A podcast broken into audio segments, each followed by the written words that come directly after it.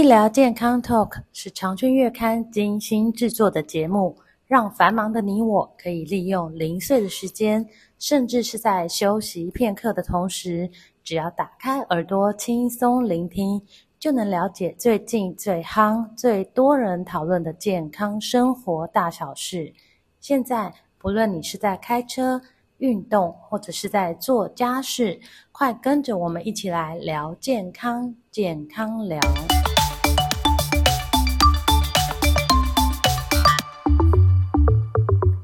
听众朋友们，大家好。正常的成人呢，在休息的状态下，每分钟心跳速率是六十到一百次。那大部分的人都是在六十到八十次的中间。那心律不整呢，指的是心脏跳动的速率过慢、过快，或者是不规则的跳动。那今天特别请到国泰医院心血管中心苏彦博医师来跟大家讨论一下心律不整这个议题。苏医师您好，哎，可以，主持人你好，那各位观众大家好。是苏医师，请问这个心律不整啊，除了我刚刚提到的可能跳太快、跳太慢，还有不规则之外，还可能伴随哪一些症状？嗯，好的。呃，心律不整哈，其实这四个字里面哈，包含的这个里面的疾病哈，嗯，可能就上百种。那、啊、这么多哦，那症状也是千变万化、嗯、哦。那从完全没有症状，嗯，哦，到这个心脏会觉得怪怪的啊，嗯、哦，就是你刚刚讲的太快、嗯、太慢、不规则，对，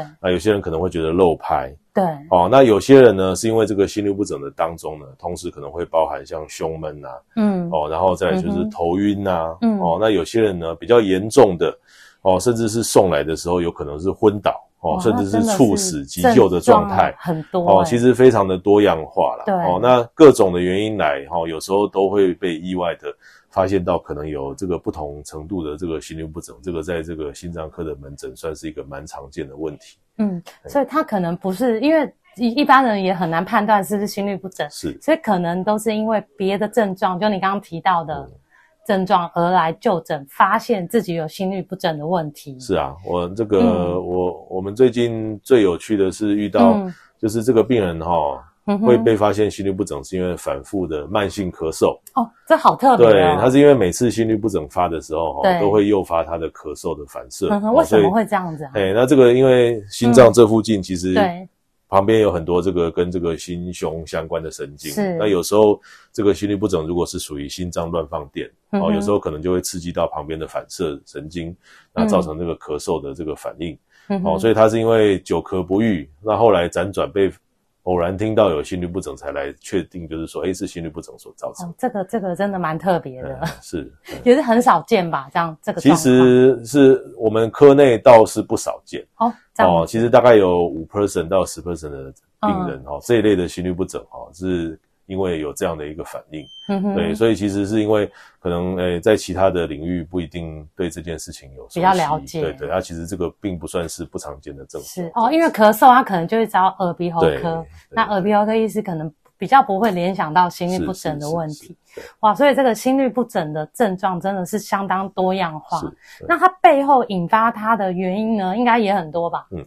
原因很多，那其实总归来讲哈、嗯，大概有三大种类啊。是。那第一大种类就是说，因为心脏的跳动是这个自主神经在负责操控，嗯、是。所以有些人的心律不整呢，是因为这个自主神经的过于敏感，哦，过于兴奋，嗯，那造成了这个心律不整的发作，这是一种。嗯那有一种呢，是这个先天性的这个变异了哈，因为我们知道，就是说这个心脏的传导是因为这个我们心脏的这个有一个固定的神经哈，从上到下哈，从心房传到心室。嗯，那有些人呢，在这个正常的传导旁边哦，不小心多长了一条这个回路哦，也就是我们常常你如果去心脏科会说，哎，你的心脏多长了一条电线。嗯哼，那在某些状况之下会刺激这个回路发生短路的现象。嗯，哦，那它会。造成原从那个电流哈，在这个心脏里面不断的回转，嗯，那造成这个心脏的这个心律不整的发作，嗯，那再来就是呢，哦，在这个心脏的这个结构里面哈，可能有出现某些异常，哦，例如说有些是因为这个心脏的血管哦发生了这个，例如说狭窄啦、缺氧，那心脏的肌肉慢慢的坏死结痂，那造成局部的乱放电。嗯，哦，这也是一种常见的这个心律不整的这个原因。那当然比较少见的哦，例如说有些人是这个先天性的这个基因的变动，是造成他这个电流传导发生问题。嗯，哦，那再来就是说，最近随着年纪大，哈，那心脏的阻力增加，哦，有时候会因为这样造成心脏慢慢的扩大，是，那心脏慢慢扩大之后，它的电流转换也会变得不一样，哦，那会变成说，哎，就发生了这种心律不整，哦，所以原因非常的多，哦，不过大概都是跟这个神经还有这个心脏的电传导有关系。嗯，是。那刚刚有提到第一个，我刚刚听到是自律神经是。在在控制我们的心跳，所以它跟自律神经失调。有什么关联性吗？哦，其实哈、哦，这个心脏哈、哦、的快慢哈、哦，嗯，甚至是在你的呼吸之间，嗯、哦，就会有不一样哦。嗯、哦，你如果在心电图上面看，你在呼吸的时候，心脏会稍微快一点，再稍微慢一点，嗯、哦，这个是这个心脏正常的这个现象。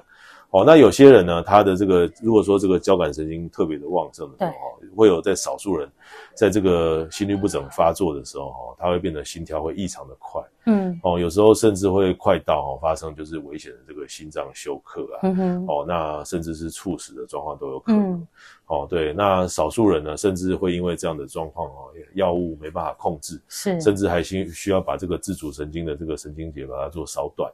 来抑制，才有办法阻止这个心律不整的发作。嗯、当然，这个算是比较少数。嗯，哦，那有些人呢，他是在这个呃呃有一些特定的心律不整哈，像是有些这个早呃心室的早期收缩哈。是。那这种呢，有些也跟这个交感神经的这个不平衡有关系。啊，你会发现这类的人哈，他很有趣，他会在这个。白天哈工作非常忙碌的时候，哎、嗯，心律不整就发的非常多。嗯，那晚上睡觉的时候，一觉到天亮，他心律不整一下都没有发。这跟压力有关。对，这个也是有点关系。是心脏其实是很敏感的器官哦，那所以就是有些呃特定的种类哈，就会发现就是说这个发作的状况哈有不同的这个呃反应。好，那如果是因为交感神经的不平衡造成的哦，有时候。是用一些药物稍微把这个交感神经稍微控制哈，大概都可以获得不错的改善。是，呃，那这个心律不整，它、嗯、它有它它的种类有很多了。是是是，对，嘿，呃，心律不整的种类哈，其实非常多。嗯、那讲其实上百种啦，哈是，但是有几个比较几种比较常见的，哦、嗯，简单跟大家讲一下哈。嗯那有一种是叫做这个心室上频脉哈，是。英文叫做 PSVT 哈，这个是不少见哈，嗯、就是说，呃，在这个心脏里面多了一条电线会发生短路哦，就刚刚提到的，对，对，那这类的常常都是在年轻的时候就发作，哦，他会在运动啊或者在某些特定的状况之下，诶、嗯，突然心跳就跳得非常快，会、嗯、跳到一百三、一百四，甚至一百五、一百六，这么高？对，那但是他那他会因为这样伴随不舒服，哦，甚至会觉得有晕倒的感觉等等。是。哦，那这种有个特性就是说，这种常常到急诊室，哦，你只要打打个药，哦，或者是有些用这个我们用同步整流稍微轻电极的方式，哦，它就会矫正回来。嗯，哦，那这种做一次就好，通常都是一两次之内就会回来。嗯，那这种的对于这个，因为它是在这个心脏里面多了这个回路，对，哦，所以通常呢，把这个回路烧灼掉，哦，就是用电烧的方式，就把它阻断。对，嘿，这就可以得到一个很好的效果。嗯，哦，那这种在年轻人，哦，尤其很多都是在小时候就发生，哦，那这个是比较常见。是。那随着这个年纪的增加，哈，那有另外一个就是刚刚有讲的，像像这个心室早期收缩，嗯，哦，那这种就是在这个心室有不正常的放电，嗯，哦，那这个原因就很多了，有从这个交感神经的不平衡，嗯，到你年纪大了心脏的退化所造成。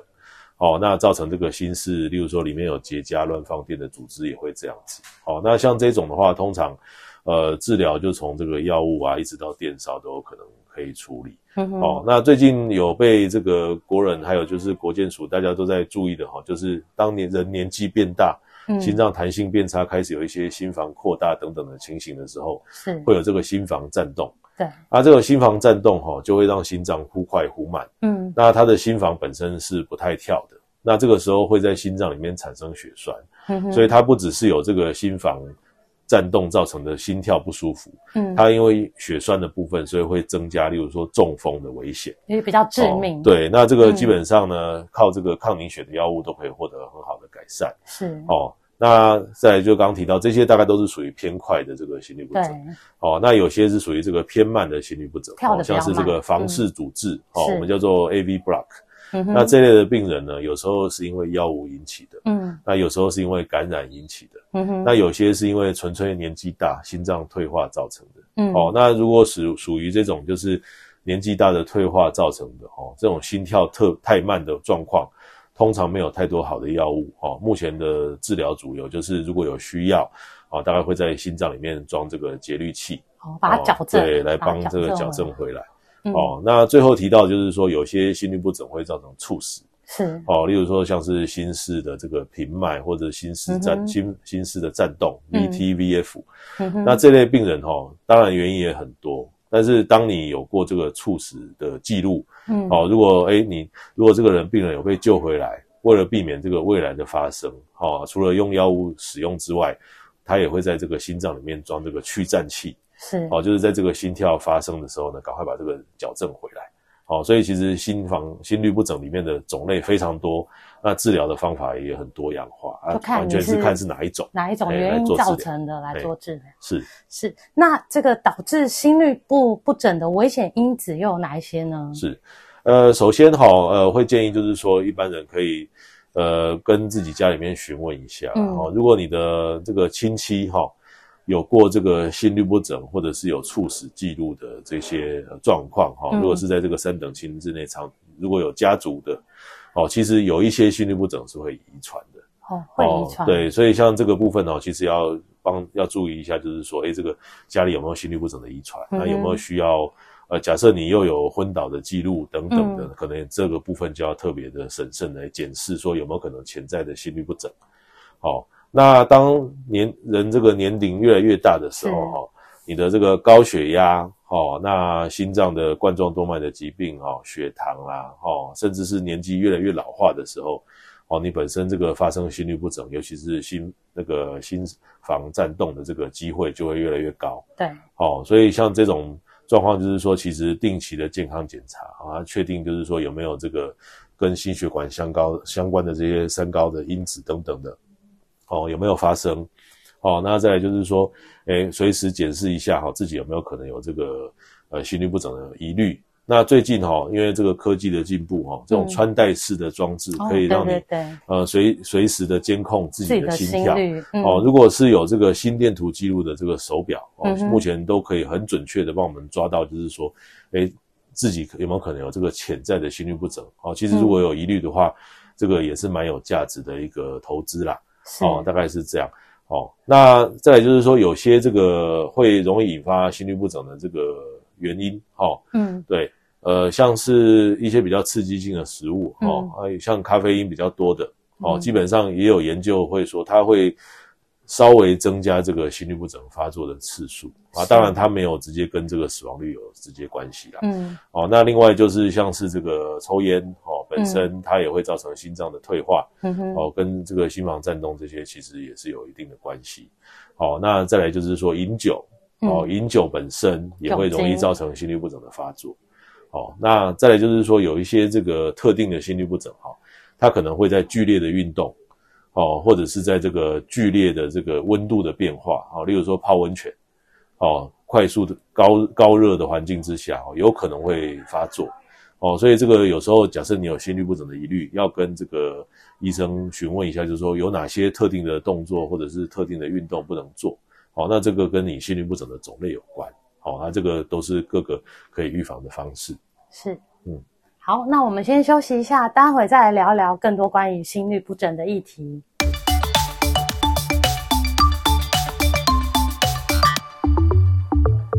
哎，接下来呢，请教苏医师，就是那啊、呃，我如果已经怀疑我有心律不整，或是有出现一些症状，嗯、那我来到医院，医院会透过哪一些方式来帮我诊断？好。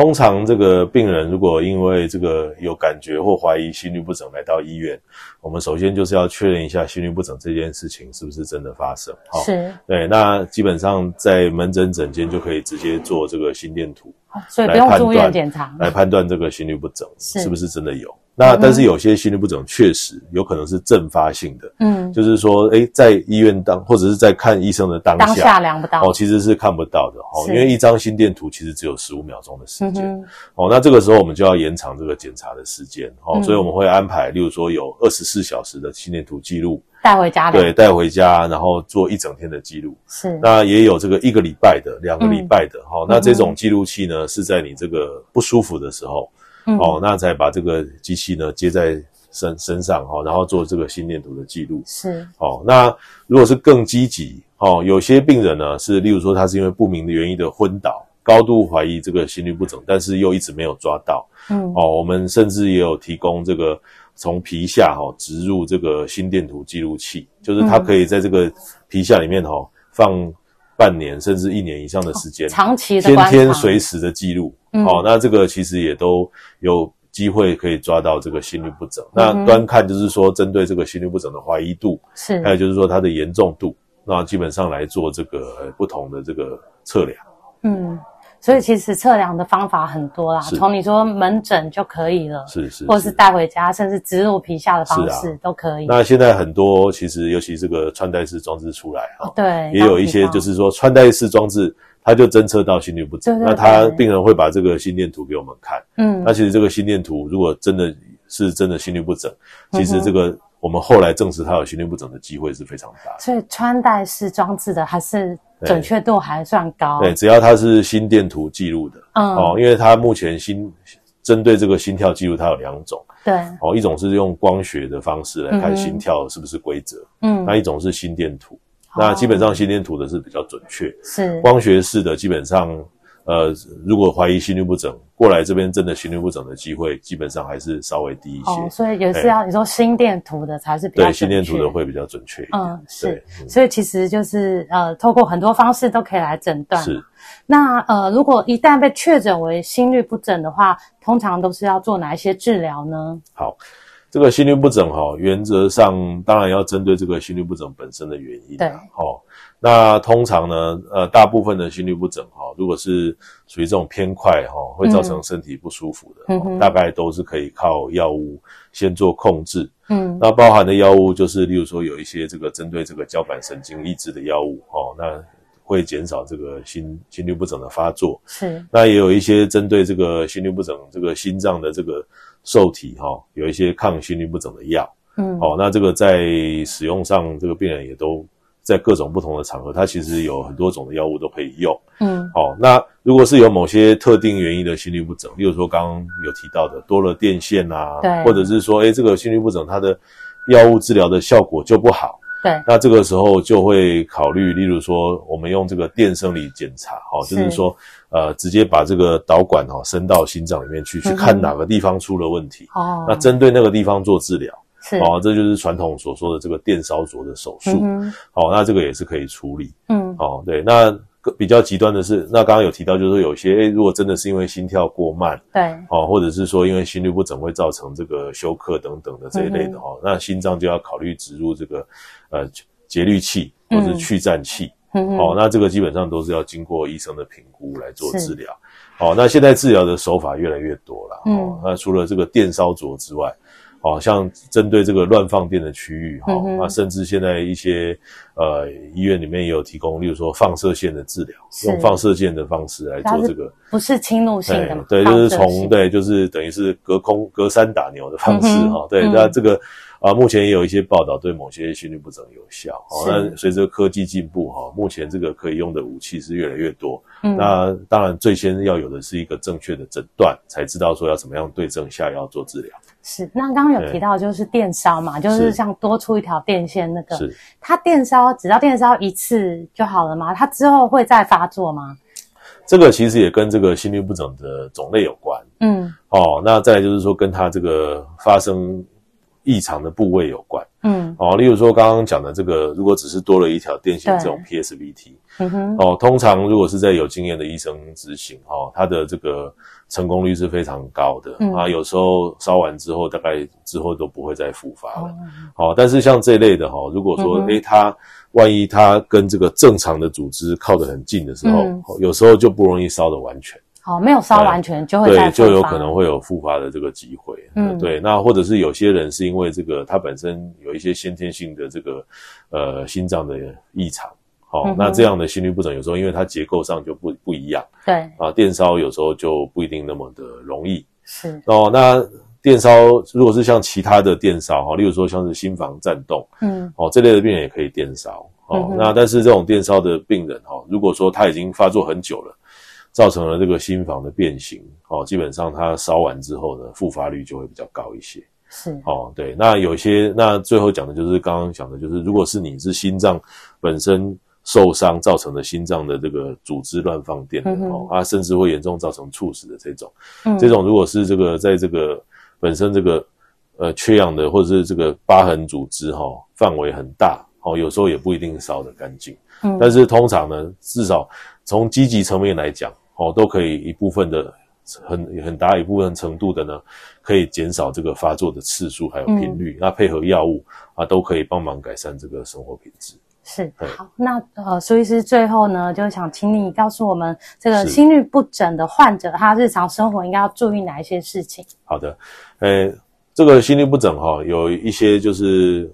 背后大概都有一些原因啊，对，哦，对，那如果是因为这个交感神经造成的哈，嗯，通常还是会跟这个外在的压力啊、环境啊、嗯、睡眠的哈，这些都是有关系，嗯。哼，哦，所以如果有心律不整的人哈，啊，就是说，诶，他的生活尽量。保持一个压力比较低的环境啦，嗯、哦，那让睡眠和作息正常，哦、嗯，这个都很重要。嗯，对。那再来就是说，如果有些心律不整，哈，是属于例如说高中风风险的心心房颤动，嗯，哦，那配合医师决定要不要服用这个抗凝血药物是最重要的事情，哦，因为避免这个心律不整造成的中风，因为中风有时候人经不起一次中风，对，哦，那这个一定要避免。哦，那再来就是配合药物的使用，哦，来增加这个生活的品质。嗯，那有一些心律不整会因为特定的活动所引发，对，例如说在运动，对，剧烈的运动，哦，泡温泉，哦，然后喝大量的喝酒，嗯，哦，这些哦都有可能会发生。哦，那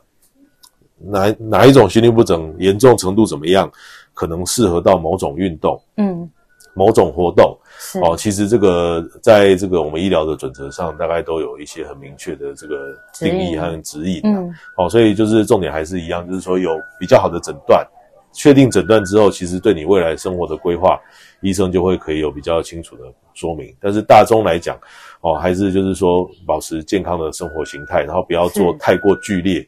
哦，那如果真的要做这个活动，哈，剧烈活动运动。至少要循序渐进，嗯，哦，你不要说平常没有在运动，你突然要去跑个半马、全马，哦，你常常会发生就是，呃，之前也有嘛，就是说马拉松的时候，诶，突然发生了一些遗憾的事情，没错，哦，其实这个可能背后它可能就有一些潜在的原因的，嗯，哦，所以就是说不要逞强。哦，不要去做一些平常没有做的事，突然做太多，其实这个就算是正常人也有可能会出事。哦，对对，大概是这样。嗯，好，那今天谢谢苏医师跟我们聊这么多关于心律不整的议题。是，谢谢。好，谢谢。哎，祝大家平安。哎。